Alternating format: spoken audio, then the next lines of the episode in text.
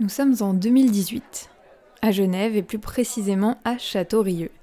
S'achève, après 6h30 de bataille, la vente aux enchères de quelques 855 bouteilles classiques d'Henri Jaillet et 209 de ses magnums. Ce sont les filles de Monsieur Jaillet, décédé en 2006, qui se séparent de la collection de Pinot Noir de leur père. Montant de la vente 30 millions d'euros.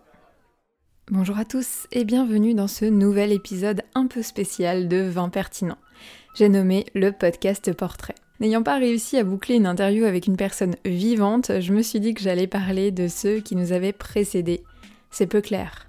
Attendez, j'explique. Ceux qui me suivent depuis le début savent où je veux en venir, car oui, ils ont connu ce format qui était en fait le premier que j'ai développé. Pour ceux qui m'ont connu après que j'ai passé ces épisodes en off du fait de leur terrible sonorité, voici le principe. L'objectif des podcasts portraits est de dresser le portrait d'hommes et de femmes qui ont marqué l'histoire du vin à leur époque. Et attention, hein, que du beau monde. Si vous ne me connaissez pas encore, je m'appelle Victoria Landry et je suis passionnée de vin. J'ai à cœur de partager ce que j'apprends au quotidien avec vous. Que vous soyez fervent défenseur de la cause viticole ou néophyte curieux, je vous convie à ma table pour une belle dégustation. Pour ce nouvel épisode, j'invoque le modestement appelé roi du Bourgogne. Je veux bien entendu parler de Henri Jaillet. Avant de commencer, je vous rappelle que si vous aimez le concept de vin pertinent et que vous souhaitez l'encourager, la meilleure manière de le faire est de mettre 5 étoiles à l'épisode, de le commenter, bien entendu si vous disposez d'Apple Podcast. Ça m'aide beaucoup à connaître votre ressenti. Et si Apple, vous ne vous en servez pas, vous pouvez toujours vous abonner au podcast sur votre plateforme d'écoute et pourquoi pas en parler autour de vous. Allez, Place au podcast portrait de Henri Jaillet. Je vous souhaite une très bonne dégustation. Alors pour commencer, bien entendu, la première question, c'est qui est donc Henri Jaillet? Henri Jaillet, il naît en 1922 à Vaune-Romanée, en Bourgogne, et plus précisément sur la Côte de Nuit. Issu d'une famille de trois enfants, il voit ses deux frères partir à la guerre pour défendre la France contre l'Allemagne. Ainsi, seul enfant restant dans la famille, son père l'emmène s'occuper de la vigne, dont il est propriétaire depuis que son père avant lui lui est légué. Les deux jaillets cultivent donc ensemble le climat des Échezeaux et des Beaumonts, qui constituent au total 3 hectares. Je me permets de vous rappeler que les climats en Bourgogne sont l'équivalent des terroirs dans les autres régions de France, le sol de Bourgogne étant considéré comme trop complexe pour parler en globalité de terroir, on privilégie donc le terme climat. Bref, le père d'Henri l'incite très rapidement à s'intéresser de façon plus scolaire à la vigne et l'envoie donc prendre des classes à Dijon dans l'optique de lui faire obtenir un diplôme. Henri Jaillet fréquente donc l'université de Dijon où il sera diplômé dans les années 40 d'un diplôme d'œnologue. Ça fait plusieurs fois le mot diplôme, vous m'en excuserez. Alors bien entendu, à l'époque, on faisait du vin comme les grands-parents le faisaient eux-mêmes, c'est-à-dire sans trop comprendre ce qu'il se passe et à la vigne et dans la cuve surtout. Ainsi, Henri, avec son diplôme, est perçu comme un ingénieur de la vigne face à ses compatriotes. Mais il dira très rapidement cette phrase que je trouve superbe L'œnologie est une science à apprendre et à connaître pour ne pas s'en servir. Il a ainsi compris le fonctionnement du végétal, le fonctionnement chimique de la vinification, mais c'est avec son émotion et ses sens qu'il a toujours créé ses vins. Mais le diplôme n'est pas la seule manière dont il se différencie. Son approche globale du vin, son refus de faire confiance aux produits phytosanitaires en vogue à l'époque, il faut le rappeler, et son instinct, bien sûr, lui permettent assez rapidement de construire littéralement des vins d'une exigence folle. Et donc il me faut vous parler de la fameuse culture d'Henri Jaillet. Alors pour sûr que Henri Jaillet ne sort pas son titre de roi du Bourgogne de sa casquette de vigneron. Au contraire, c'est un travail quotidien et acharné qu'il a mené sur le pied des stalles sur lequel il a été placé. Il dira d'ailleurs Un grand vin est conçu dans le vignoble, pas dans la cave.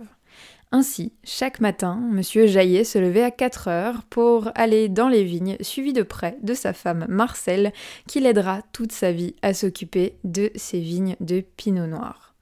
Il démarre donc avec les 3 hectares familiaux et achètera progressivement une parcelle en friche d'une difficulté sans nom qui participe aujourd'hui à sa réputation. Je veux parler du croc parentou.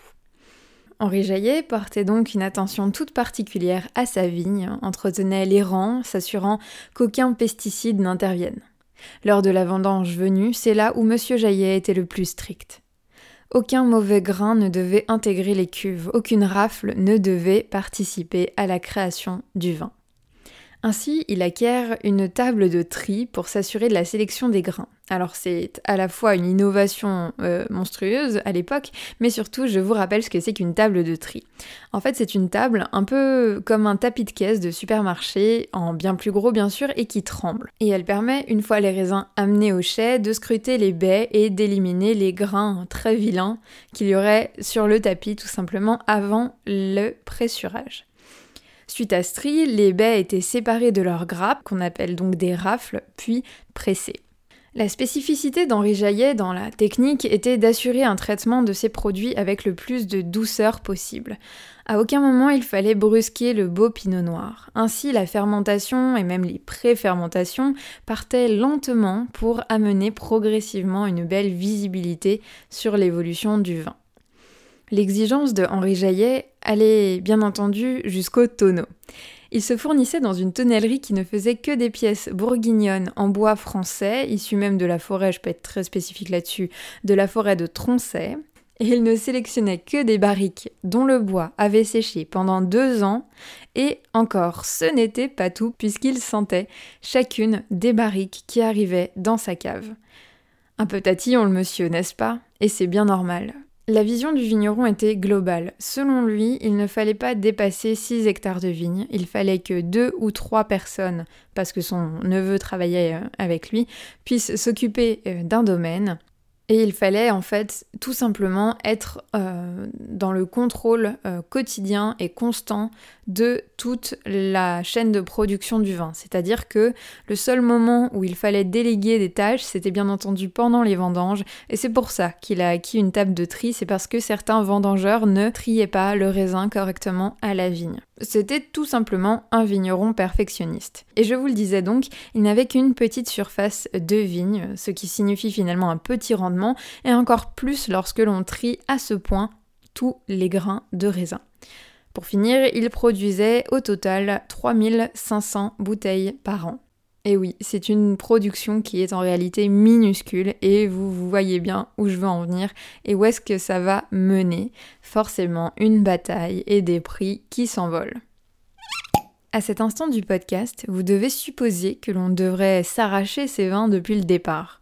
Mais la réalité est tout autre et elle est d'ailleurs tout à fait l'opposé de cette pensée. En France, Henri Jaillet, à son époque, a certains ennemis dans la presse spécialisée en vin, ce qui ne donne donc pas aux yeux du consommateur aguerri une belle image du produit. Ainsi, la réputation d'Henri Jaillet, qui permet aujourd'hui aux collectionneurs d'acheter des bouteilles à 500 000 euros, on la doit aux Américains. Certes, Henri Jaillet a ses clients en France qui sont des aficionados dès le départ, mais je vous dis, la presse n'est clairement pas de son côté. Néanmoins, la médiatisation de son travail, on la doit à la dégustation de trois des vins de son domaine, au milieu d'une multitude de domaines à Los Angeles. Coup de cœur de la part de l'hôte pour les échezeaux d'Henri Jaillet, ainsi rapidement le Los Angeles Times puis la revue Wine Spectator en parlent et tout aussi vite les amateurs curieux se bousculent au portillon. Alors la réputation d'Henri est ainsi très tardive. Mais il ne vend pas son âme au diable, au contraire, il se rend de plus en plus scrupuleux dans l'attribution de ses productions.